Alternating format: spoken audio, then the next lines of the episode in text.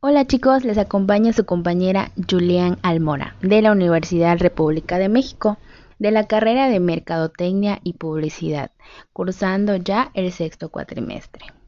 Bueno, en este pod yo les vengo a hablar sobre la innovación. ¿Ustedes saben qué es la innovación? Bueno, aquí les explicaré un poquito a detalle. La gente suele confundir la innovación con la invención y no es así, ya que la invención es una idea y la innovación genera un valor. Es decir, que la innovación es el proceso de convertir ideas en algo que generen un valor. La innovación es el motor que transforma las ideas en valor tanto adentro como fuera de una empresa. Y por valor entendemos algo que genera resultados positivos, ya sea en la empresa o en el mercado. El objetivo principal de la innovación es incrementar una productividad y competitividad de la empresa.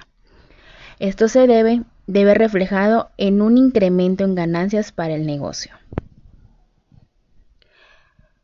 Existen diferentes maneras de crear valor en una empresa.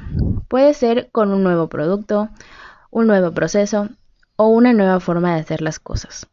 Para ello, es realizar un proceso creativo que nos ayude a identificar oportunidades de negocios como necesidades de los clientes de esa forma, la exploración del entorno se convierte en la generación de nuevos productos y servicios mediante un proceso creativo. Es importante resaltar que la creatividad no es lo mismo que innovación. La innovación se refiere a comercializar esa creatividad para generar valor. Innovar es ganar más. Les voy a decir tres ventajas. La primera es generar ingresos. La segunda, creación de un nuevo producto. Y la tercera, los pequeños negocios también tienen nuevas oportunidades. Les voy a contar una pequeña anécdota. Hace un año y medio, cuando entré a la carrera, nos hicieron crear un producto nuevo, que no existiera. Claro, yo estudiante acababa yo de ingresar y no tenía ni idea. En ese momento, pues pensé, será fácil, pero no fue así, ya que hay muchos factores para realizar un nuevo producto y saber si se podrá vender en el mercado, ya que como producto nuevo, nuevo nadie lo conoce y no sabe si será fiable para el consumidor. Entonces, con un grupo de compañeros de clases, comenzamos con este proyecto, que no sabíamos que nos generaría una buena ganancia. Nosotros creamos un producto, producto llamado Citron Naturals, que es un repelente en gel para moscos hecho a base de citronela.